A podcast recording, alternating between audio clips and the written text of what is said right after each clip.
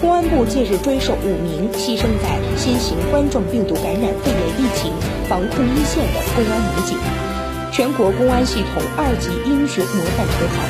这五名同志是公安队当中的杰出代表，他们长期扎根基层，在近期疫情防控的工作当中坚守一线，因劳累过度突发疾病牺牲在工作岗位上。其中，何建华从警二十余年，始终扎根一线。此次疫情防控的工作当中，他主动请缨，第一时间奔赴任务重、情况危急的客运站，工作岗位上突发脑出血，经抢救无效不幸牺牲。李贤参加工作以来，恪尽职守，爱岗敬业，是单位的业务骨干。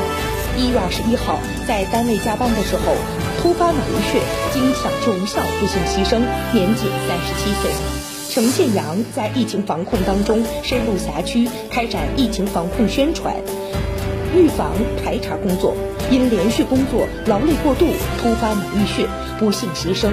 尹福川在疫情防控当中临危受命，带领民警及时果断处置突发情况。一月二十九号在工作当中突发心肌梗塞，经抢救无效不幸牺牲。刘大庆从警三十一年来。全身心投入到各项工作当中。一月二十八号凌晨，在值班的时候突发疾病，经抢救无效不幸牺牲，年仅五十七岁。